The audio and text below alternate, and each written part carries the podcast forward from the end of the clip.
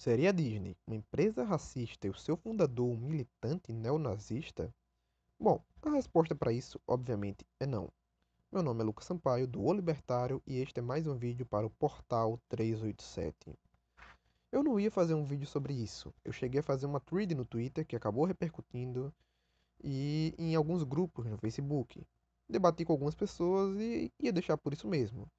Mas como eu estou recebendo notificações até agora, e como a pessoa que primeiro vi veiculando isso foi um youtuber famoso, no caso o Imaginago, e deixo claro que não é nenhuma treta com ele, sou muito fã do trabalho dele, acompanho os vídeos e tudo mais, eu decidi fazer um vídeo sobre o tema. Recentemente a Disney lançou seu famoso serviço de streaming, o Disney Plus, que já estreou nos Estados Unidos, mas infelizmente não chegou no Brasil. O lançamento do seu serviço gerou inúmeras polêmicas, polêmicas estas devido a um aviso que a Disney colocou em algum de seus filmes antigos. O aviso diz: este filme contém representações culturais desatualizadas. Mas o que isso quer dizer?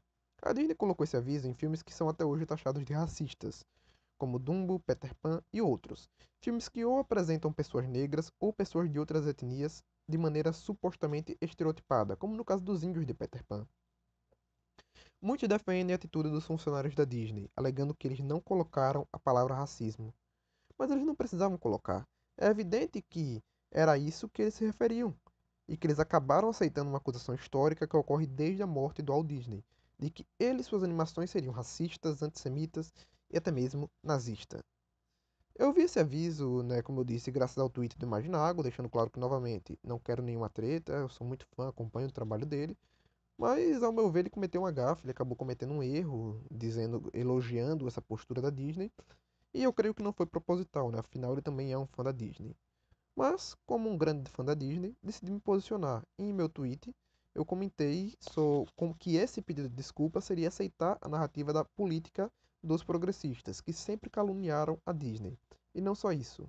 Seria aceitar toda uma série de calúnias e difamações contra a pessoa do Walt Disney, que é o verdadeiro propósito desses ataques. Ou seja, a Disney estaria aceitando toda uma narrativa histórica anti-Disney ao fazer esse pedido de desculpas. Então eu decidi fazer aqui em vídeo, é, decidi rebater aqui em vídeo cada uma dessas acusações e expor aqui os motivos pelo qual nem o Walt Disney e nem os filmes antigos da Disney jamais foram preconceituosos.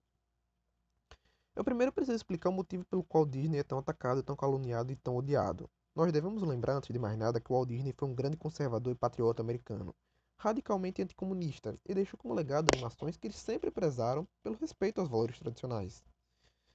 Isso obviamente emputeceu seus detratores progressistas, e o mais interessante, todas essas críticas surgem apenas após a sua morte, como mesmo já não tinha mais como se defender. Dentre as principais críticas, dentre as principais mentiras, está a mais famosa de todas, a de que o Walt Disney seria racista, antissemita, nazista e odiava mulheres. Mas de onde tiraram essas informações? Pois bem, os críticos alegam que os filmes da Disney eram bastante racistas. Mas será mesmo? Vamos lá. Tais alegações se baseiam na forma como personagens de etnia diversa da americana eram representados, sempre por meio de padrões. Por exemplo, os índios tinham esse padrão, como podemos ver na animação de Peter Pan. E para alguns isso seria uma forma de racismo ou intolerância. No entanto, quando vamos analisar o mundo das animações, percebemos que todas as empresas utilizam o mesmo padrão para representar personagens de outras etnias, e o propósito disso não é inferiorizar, inferior, inferiorizá-los ou algo do tipo. Pelo contrário, é representá-los e tornar possível a identificação dos mesmos. Por exemplo, como é que eu vou saber que um personagem é japonês? Obviamente será pela pele clara, pelo cabelo preto liso e os olhinhos puxados, às vezes até vestido de samurai ou algo similar. Isso por acaso é um preconceito contra o Japão? Mas é óbvio que não, é evidente que não é apenas um padrão escolhido pela indústria para que os, espectadores possam identificar um japonês. Por exemplo, se fosse todo mundo igual, como é que eu ia saber quem é japonês, quem é mexicano, quem é chinês? É necessário haver um padrão para que a gente possa identificar. A própria representatividade só pode haver por meio dos padrões. Afinal, se você não tem, se você não tem uma etnia padronizada, você não tem como representá-la. No entanto, ninguém vê como racismo nessa representação do japonês, até porque os, os, progressistas, no geral, nutrem de um forte ódio contra o Japão e a cultura japonesa. Voltando aos índios, é, até os dias de hoje, a indústria faz uso desse mesmo padrão para representar os índios. Veja, por exemplo, como eles sempre foram representados em Pica-Pau, ou na Turma da Mônica, ou como o Papo Papo, vilão do jogo Crash Bandicoot, é representado. Este é um padrão universal para representar indígenas em animações. Notem as similaridades entre eles. Em todas as animações a gente vai ver que elas seguem esse padrão para representar pessoas de etnia indígena. Essa padronização ela ocorre para todo e qualquer personagem, como já mostrei aqui. Isso ocorre com os japoneses, ocorre com os chineses, ocorre com os europeus, ocorre com os indígenas e ocorreu até mesmo com o Brasil, com, o Brasil, com o personagem Zé Carioca, que foi o primeiro personagem brasileiro da Disney. E até hoje é um ícone no nosso país. Você certamente gosta do Zé Carioca, você certamente vê o Zé Carioca como um símbolo. Mas e se eu te disser que o Zé Carioca simplesmente faz uso do estereótipo brasileiro? o sotaque carioca, o estilo, o estilo malandro, o amor pelo samba, tudo isso é estereótipo, uma, uma padronização universal para representar o brasileiro. Isso inclusive, foi usado por outras animações, como Simpsons, por exemplo. Mas isso nem de longe é racismo, nem de longe é xenofobia. Né? Se você alega que o, o, a representação do índio é, é uma forma de racismo, a representação do Zé Carioca também deveria ser. Mas, evidentemente, nenhuma e nem outra são racistas ou xenófobas ou de qualquer, de qualquer maneira intolerante. Novamente, eu, eu volto para a questão da padronização. Você precisa utilizar padrões para fazer, para poder representar o personagem de uma determinada etnia, de um determinado país. Afinal, se o Zé Carioca não tivesse essas características, a gente não iria perceber que ele era brasileiro. Se não houvesse um sotaque, se não houvesse um sotaque típico do Brasil, um americano não saberia que ele é um brasileiro, um americano não saberia que, que, ele, é do, que ele é carioca. Ou o que falar do Panchito, personagem que representa o México, também o ícone para o país e que também segue o estereótipo do mexicano, do pistoleiro, usando roupas vermelhas e com sobrenome extremamente grande, algo, algo feito para satirizar o fato de que em países que falam o castelhano, geralmente eles exageram no tamanho do nome. E sim, de fato é um nome muito grande. Eu vou ler aqui para vocês o nome completo dele. Panchito Romero Miguel Junipero Francisco Quinteiro Gonçalves, ou seja, é um nome de fato muito grande e uma sátira com o México. E novamente, é mais uma padronização e mais uma vez não é racismo, porque como é, como é que a gente identifica um mexicano? É justamente com o chapelão, é justamente a imagem do pistoleiro, essa imagem que temos, que temos deles. É, é, a, é a coisa que pensamos quando, quando pensamos no México, no que a gente pensa. É no taco mexicano, é no bigode, é no chapelão, é na, é na pistola. E isso não é racismo ou xenofobia, é, é a forma como simboliza cada país. É a forma como a gente utiliza para, padron, para padronizar o país e poder representá-los. É assim como no caso do japonês com um olhinho puxado. E os próprios mexicanos usam o panchito como o símbolo. Como a gente pode ver, padronizações são comuns nos desenhos animados, mas algumas delas foram objetos de polêmica, né? E são usadas até hoje para caluniar o Walt Disney. A primeira delas é o famoso blackface. O blackface, para quem não sabe, era quando pessoas brancas pintavam a própria cara de negro deixando ela exageradamente preta para interpretar personagens negros que não tinham espaço no cinema na época, devido à alta segregação racial nos Estados Unidos. No caso das animações, o blackface ocorria quando você representava um personagem supostamente negro com a cara toda preta, como se na verdade ele fosse um branco que tivesse pintado a mesma.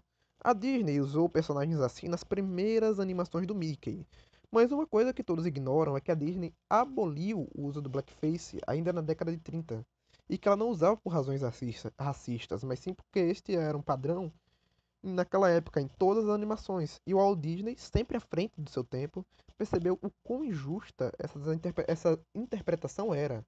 Ao contrário dos seus concorrentes, como por exemplo a Warner, que continuou usando até a década de 60, quando começou o movimento pelos direitos civis igualitários. E só para constar, né, a Warner, por sinal, também colocou avisos similares e pediu desculpas por animações antigas, mas a gente deve ressaltar uma coisa. Em entrevistas, os próprios produtores naquela época, eles alegavam que havia um tom humorístico nas animações da Warner e que eles eram adeptos do humor negro, né? Ou seja, o blackface não era por razões raciais, mas por razões humorísticas na Warner. Ou seja, quem acusa hoje a Warner de ser racista é como se daqui a 50 anos alguém decidisse acusar South Park de ter sido uma animação homofóbica por zoar homossexuais, por exemplo, né? Sendo que é uma animação voltada para o humor negro. Mas enfim, voltemos à Disney. A Disney foi pioneira em abolir o blackface, foi justamente é, extremamente inclusiva para os padrões de sua época. E outras alegações que fazem é que seus filmes eram racistas. E no caso pegam três em específico, no caso Fantasia, Dumbo e Song of the South. Comecemos pelo primeiro, Fantasia, que de fato comete um erro ao representar a Centaura, que a Centaura que era uma serva, como negra. Ela bota uma centaura feia como uma pessoa negra. No entanto, é um salto muito grande dizer que fizeram isso só pelo fato dela ser negra ou motivados por razões raciais. Né? Foi um, de fato, um, um erro com a forma como eles representaram elas. Foi de fato foi de fato acabou sendo ofensiva para muita gente, mas não, não há nenhuma prova da intencionalidade do, da Disney nisso. Tanto é que o próprio Walt Disney, ainda em vida, corrigiu a representação da Centaura em fantasia justamente para não dar segundas interpretações. E agora vamos para o mais polêmico de todos: Song of the South, a Canção do Sul. Segundo alguns, um filme extremamente racista, retratado no período da escravidão e que inferioriza a população negra. Mas se eu te disser que tudo isso é uma mentira. E que você está e que você que está espalhando isso ou é bastante desonesto ou não assistiu o filme. Song of the South, na verdade, é um filme que se passa após a Guerra Civil Americana e tenta mostrar a realidade do negro, do negro americano em uma sociedade pós-escravidão, e ainda extremamente racista. A Canção do Sul inova ao ser um filme pioneiro na defesa da diversidade, sendo um dos primeiros a dar espaço a atores negros, como o grande James Baskett, famoso por interpretar o tio Remus, protagonista do filme. O filme, na verdade, é uma grande crítica ao racismo, mostrando pela primeira vez negros livres, independentes e donos do seu próprio destino em uma sociedade pós-escravidão e ainda marcados pelo, pela, pelo racismo, pela segregação racial. Além de ter sido o primeiro filme da época em que crianças negras e brancas são, aparecem brincando juntas, sendo um verdadeiro marco naquela época. Graças ao filme, James Baskett se tornou o primeiro negro americano a ganhar um Oscar no dia 20 de março de 1948 por sua interpretação no filme, no qual ele faz o papel do tio Remus, que é o protagonista da Canção do Sul. E isso após Walt Disney, o suposto racista, escrever pessoalmente ao presidente da Academia de Artes e Ciências Cinema Cinematográficas para defender esse prêmio. Baskett infelizmente morreu, tragicamente, de problemas cardíacos e, compl e complicações de diabetes aos 44 anos, meses após receber o prêmio, no dia 9 de setembro de 1948. Depois do filme, Walt Disney ficou em contato com o ator até sua morte, chegando a comprar um disco do cantor Bert Williams e dando de presente para ele, pois Walt sabia que Baskett era grande fã de Williams. A viúva de, de Baskett, Margaret, escreveu que Walt Disney tinha sido um grande amigo e que e que certamente precisávamos. Walt Disney ajudou em particular os Baskets nos últimos anos da vida de James. Ninguém que apareceu no filme sentiu que ele passava uma mensagem racista. A atriz vencedora do Oscar, do Oscar Hattie McDaniel, disse à imprensa: Se eu tivesse considerado por um momento qualquer parte do longa degradante ou prejudicial ao meu povo, eu não teria aparecido nele. Horace Winfred Stewart, que dublou o clássico Breer, usado a rodo nos parques da Disney, usou o dinheiro que recebeu com o filme para ajudar a fundar Los Angeles Ebony Showcase Theatre, um teatro com atores negros. Os cantores negros eram do coral Hal Johnson. Hal Johnson era um diretor era um diretor do coral afro-americano altamente considerado, e seu Hal Johnson Shore recebeu reconhecimento nacional e se apresentou em musicais da, da, Broadway, de, da Broadway e em muitos filmes. Eles forneceram vozes para os corvos cantando em Dumbo e para os, e para os trabalhadores do, de campo no Song of the South. E o orgulhoso e inteligente T. Johnson não estaria disposto a tolerar conteúdo racial negativo. E aparentemente ele não encontrou nenhum problema, não encontrou nada de errado quando foi convidado a fazer Song of the South. É, infelizmente, o coro acabou sendo associado à música afro-americana desenvolvida durante a escravidão, isso pode ter reforçado a percepção equivocada do público de que o período de Song of the South foi durante o tempo da escravidão. Mas, como podemos ver, é, Song of the South foi um filme realmente revolucionário, pioneiro em defender os direitos dos negros americanos e a fazer uma defesa enfática da diversidade. Um filme que apresenta negros livres, um filme que apresenta crianças negras e brancas brincando juntas em um período em que, o, em que os Estados Unidos era bastante marcado justamente pelo racismo e pela segregação. Walt Disney foi corajoso em, naquela época, combater a segregação, segregação racial e o racismo. Então, aqueles que usam Canção do Sul para dizer que Disney era racista são pessoas extremamente desonestas ou que não viram esse filme, pois o filme é o exato oposto disso. Outro filme polêmico é Dumbo, devido à cena dos, dos trabalhadores negros cantando e do corvo Jim Crow. Mas o que muitos não sabem é que a canção dos negros trabalhando é na verdade uma crítica às leis de segregação racial de Jim Crow que vigoravam nos Estados Unidos. Não só isso, mas assim como em Song of the South, a música é tocada pelo Hal Johnson, ícone da música afro-americana e que jamais aceitaria tocar em qualquer animação racista. Então não, as animações clássicas da, da Disney jamais foram racistas. Outros fatos interessantes, né? O Walt Disney ele foi pioneiro na contratação de pessoas negras em estúdios de animação. Floyd Norman era negro, por sinal ele está vivo ainda, e trabalhou na Disney, sendo o segundo funcionário após Frank, ba Frank Barton, que trabalhou em Looney Tunes por dois anos antes de ingressar na Casa do Rato, a trabalhar a, na, na Disney. Né? E Norman conheceu e trabalhou com Al em pessoa por muitos e muitos anos. Ele até trabalhou como um historiador para Mowgli e o Menino Lobo, e na década de 1950, Floyd foi contratado como animador e depois promovido a uma posição de prestígio no, de no departamento de reportagens, e isso uma década antes do movimento pelos direitos civis igualitários explodir.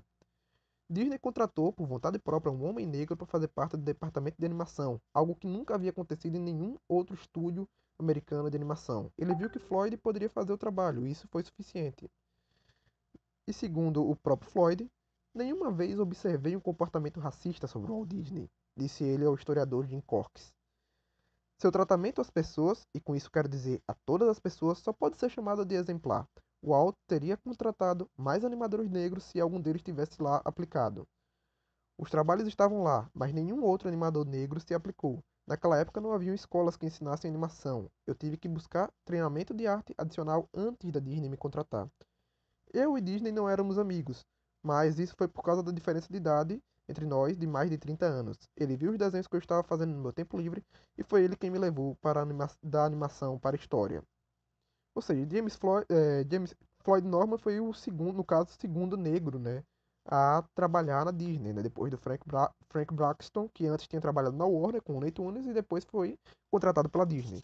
E Norman ele deu inúmeros depoimentos, e dá inúmeros depoimentos até hoje, em defesa de Disney e desmentindo essas mentiras de que Disney seria supostamente racista. Além do, do fato de que a Disneylândia ela, ela sempre esteve aberta a todos. Ao contrário de outros locais focados no entretenimento, que haviam diversas restrições, a Disneylândia nunca possuiu nenhum tipo de restrição. Ela nunca impediu que famílias negras é, nunca impediu que famílias negras fossem brincar no parque. Enquanto o primeiro parque da Disney tinha empregados negros, as duas celebridades mais populares da Disneyland em seus primeiros anos eram negras, Trinidad Ruiz e Aileen Lewis. Além do Tirus Wong, que era chinês e era o principal artista de Bambi. E aí vamos para outras acusações. A acusação de que Walt Disney seria antissemita e nazista. Isso é extremamente infundado e foi popularizado pela atriz americana Mary Streep, um ícone do movimento feminista. No entanto, tais alegações são extremamente infundadas e se pautam sempre em cenas isoladas, como a cena do lobo mau nos Três Porquinhos, em que o mesmo se veste de judeu. No entanto, era comum naquela época o estereótipo do vendedor ambulante judeu, além do fato de que os porquinhos abriram as portas para ele pelo fato de que judeu não pode comer carne de porco. Essa representação nem de longe é antissemita, é apenas uma padronização.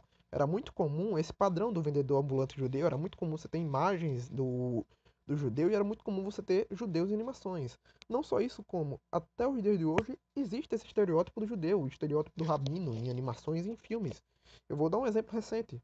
A, o seriado Drake George, em um episódio, mostra tanto Drake quanto George se fantasiando de rabinos de uma maneira bem estereotipada ao entrar no cinema. Isso seria de alguma forma racismo, antissemitismo algo do gênero? Óbvio que não é apenas uma padronização de um personagem, é apenas uma forma de representá-los, uma maneira de representar os judeus que é universal, como é a forma que sempre representa os judeus em filmes, animações, etc. Ou como rabino, ou como vendedor ambulante. Até porque, como expliquei anteriormente, é a forma como a gente identifica o que aquele personagem de fato é. E né, sempre há aquele, o famoso vitimismo de que tudo é antissemitismo, de que não podemos representar judeus de determinada forma, mas na prática, a gente sabe que não, não é antissemitismo e é apenas uma forma de padronização, assim como ocorre, ocorre com o japonês, assim como ocorre com o índio, etc. O grande Jim Corks, do site Mouse Planet, fez um excelente artigo destrinchando esses mitos e refutando a Meryl Streep. Eu vou deixar aqui na descrição o artigo. Disney tinha diversos amigos judeus, e quem confirma isto é a sua própria filha Diane Disney, que afirma: Eu sei que ele tinha um grande respeito por todas as fés, O rabino Edgar Magnin refere-se a ele como meu grande amigo Walt Disney, em seu livro, em seu livro intitulado 365 Vitaminas para a Mente. Ele era o homem do, do ano para o capítulo da Beverly Hills de 1955. Minha irmã, Sharon, namorou um menino judeu por um tempo, sem objeções de nenhum dos meus pais. Uma vez papai disse, inocentemente, mas com orgulho: Sharon, eu acho maravilhoso como essas famílias judias te aceitaram. E foi um comentário muito, muito sincero. E ela foi aceita. Jules e Doris Stein, que eram amigos judeus, que eram ambos judeus, eram bons amigos. Papai teve tantos bons amigos judeus desde a infância. Muitos dos mais fortes defensores do meu pai em sua carreira de Hollywood eram judeus. Só tenho a concluir que meu pai não era culpado de nenhum tipo de antissemitismo. A Liga Antidifamação de Binai Brit, eu não sei pronunciar esse nome, fundada em 1913 e que monitorava imagens judaicas em filmes de Hollywood, nunca expressou nenhuma objeção a nenhum dos curtas de desenho animado da Disney. O Walt Disney contratou muitos judeus no Disney Studios, e seu chefe de, de, de merchandising por mais de uma década, Kay Kamey, que era judeu, certa vez brincou que a empresa da Disney tinha mais judeus que o livro de Levítico. Para mim, não havia evidências de antissemitismo, disse o lendário contador de histórias e artista conceitual Joey Grant, que era judeu e viu a interação de Wall com funcionários de fé judaica. Eu acho que toda a ideia deve ser, colocar, deve ser colocada para descansar e enterrada profundamente. Ele não foi antissemita. Algumas das pessoas mais influentes no estúdio eram judeus. É muito barulho por nada. Eu nunca uma, eu nunca uma vez tive, e, e nunca tivemos uma vez problema com ele. Uma vez, é, nu, e nunca tivemos um problema com ele, uma vez que esse mito deve ser posto em repouso. Wall chegou também a fazer doações para orfanatos judeus. Então, seria um antissemita que doaria para orfanatos judeus? Como a gente pode ver, o Walt Disney ele não, ele respeitava pessoas das mais variadas fés. Ele não era judeu, mas não tinha absolutamente nada contra judeu. Pelo contrário, sempre teve amigos de fé judaica. E até hoje esses amigos os defendem publicamente. Muitos também alegam que o Walt Disney era, era nazista, era, era antissemita por ter feito parte da MPA, a Motion Picture, Alli a Motion Picture Alliance for Preservation of American Ideals.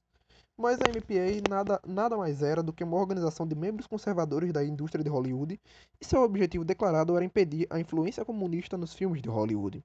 Seus membros incluíam Gary Cooper, uh, Irene Dunne, Victor Fleming, Clark Gable, Ronald, Ronald Reagan antes de ser presidente e Walt Disney.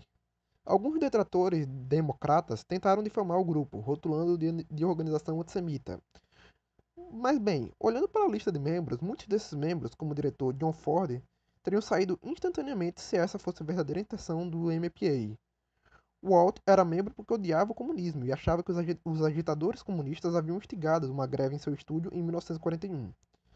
E uma pergunta: quem era o membro mais importante desta organização quando ela começou?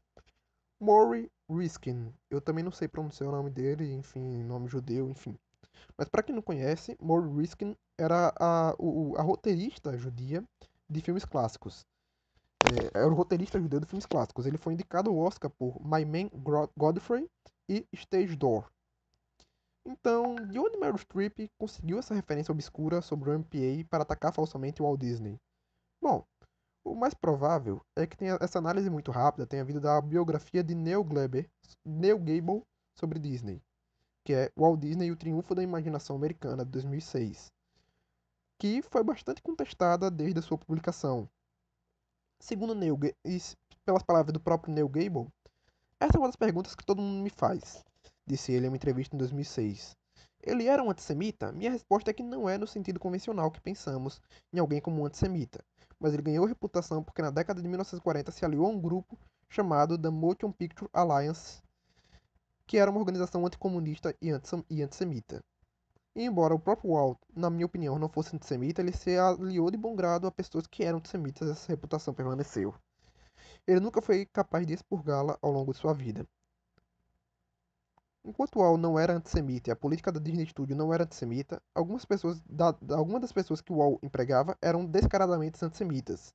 Em uma entrevista de abril de 1996, realizada pelo historiador de animação Carl Cohen, com o animador Sam Singer, que trabalhou com na Disney Studio no início da década de 30, Singer afirmou que saiu por causa das interações com algumas das pessoas que com quem ele trabalhava, que eram fortemente antissemitas. mas ele nunca viu nenhum tipo de antissemitismo por parte do Walt Disney. Então, esse mito surge por conta de declarações infundadas de Neil Gaiman, que foi um historiador que fez uma biografia de Disney após a morte dele, que isso fica bem claro, e que defendeu a tese de que a MPA, de que era, ela, de que a MPA era de alguma forma uma associação, nazi, associação antissemita, o que é por si só uma mentira. A MPA tinha membros judeus, o seu membro mais influente era um judeu, e seu interesse era meramente combater o comunismo. Já a alegação de que Disney era nazista beira o absurdo. Basta assistir Educação para a Morte e A Face do Führer, com o Pato Donald, animações que ficaram conhecidas no mundo inteiro por denunciar o nazismo. Disney se notabilizou por ser um, um combatente feroz das ideias de Hitler, e a Disney foi um dos poucos estúdios de animação a se opor ao nazismo, chegando a ser censurado na Alemanha. Disney era um patriota americano, sempre defendeu seu país e, e se notabilizou no seu combate, por seu combate ao nazismo, principalmente após o início da Segunda Guerra. É, há também alegações de que Disney teria se encontrado com Mussolini. Tais alegações também são falsas e jamais foram comprovadas. O que se sabe é Disney jamais foi antissemita, Disney jamais foi racista e Disney jamais foi nazista. Disney foi, na verdade, um grande combatente do nazismo, do racismo e do antissemitismo. Séries como Family Guy, que é do democrata Seth MacFarlane, Seth MacFarlane, acho que é assim que se pronuncia, e por sinal eu sou grande fã de Family Guy, ajudaram a difundir essa mentira de que Disney seria de alguma forma nazista ou antissemita. E novamente vemos que é um progressista, um, um cara que é patrocinador do Partido Democrata Americano, espalhando mentiras sobre o Walt Disney, que sempre foi um conservador, sempre foi um anticomunista, sempre foi um, um forte crítico do progressista e que defendia a todo custo seu país. Como podemos ver, a Disney e seu fundador foram pioneiros na defesa da diversidade, da pluralidade, tendo combatido o racismo, o antissemitismo, o nazismo e todo e qualquer tipo de intolerância em plena era da segregação racial norte-americana. Colocar o aviso que a Disney Plus colocou é uma ofensa ao seu próprio fundador, Walt Disney, um verdadeiro herói americano, conservador, defensor da diversidade e da liberdade, e que foi duramente caluniado e difamado após a sua morte, justamente por conta dos seus ideais. A Disney assina, assina a sua derrota e legitima a narrativa, do, a narrativa do inimigo ao fazer isso. Esse vídeo ele tem o intuito de desmistificar calúnias, difamações defender o verdadeiro legado de Walt Disney e defender a verdadeira Disney. A Disney, que se opôs ao racismo, que se opôs ao nazismo, que se opôs ao antissemitismo. A Disney que sempre defendeu todo e qualquer tipo de diversidade, mas sem atender à agenda progressista, sem se render ao politicamente correto e sempre defendendo os valores, os valores tradicionais do Ocidente. Essa é a verdadeira Disney e essa é a verdadeira história de Walt Disney. Progressistas continuarão difamando e caluniando Walt Disney, inventando que ele era nazista, inventando que ele era racista, inventaram até mesmo que o Walt Disney era machista. Meryl Streep chegou a proferir isso. Mas para desmistificar isso é muito simples, basta pegar a lista de mulheres contratadas por Walt Disney desde o início da, desde o início do estúdio, e podemos ver que a lista é bastante vasta. Então, pelo que a gente percebe, tais alegações são infundadas. Não há nenhuma prova de que Disney era de alguma forma preconceituoso. No entanto, há inúmeras provas do contrário. Song of the South inovou em ser uma animação que combatia o racismo, assim como Dumbo e muitas outras animações. Assim como a face do Führer inovou em ser uma animação que combatia o nazismo justamente em seu auge. Disney deve ser sempre lembrado como um homem que combateu a intolerância, que combateu o preconceito e que defendeu os valores tradicionais da sua época, os valores do, da sua pátria, e que hoje virou alvo dos progressistas, dos esquerdistas, justamente por defender valores que iam de encontro à sua ideologia. Dentre as fontes utilizadas, usei justamente o site do Mouse Planet do Jim Corks, assim como usei também o Ovest do Tiago Ranieri, que resumiu bem os artigos do Jim Corks. Ambos estarão aqui na descrição do vídeo. Eu agradeço aos que viram o vídeo até o final, eu sei que o vídeo ficou muito longo, e eu peço que se inscrevam no canal, que sigam nas redes sociais, que estarão na descrição, arroba sampaio387 no Instagram, arroba o underline libertário no Twitter, e arroba o libertário oficial, arroba o libertário underline oficial também no Instagram. Eu peço que acompanhem todas essas redes sociais para ficarem por dentro das novidades e saberem dos próximos vídeos. Por hoje é só. Desejo a todos um ótimo final de semana.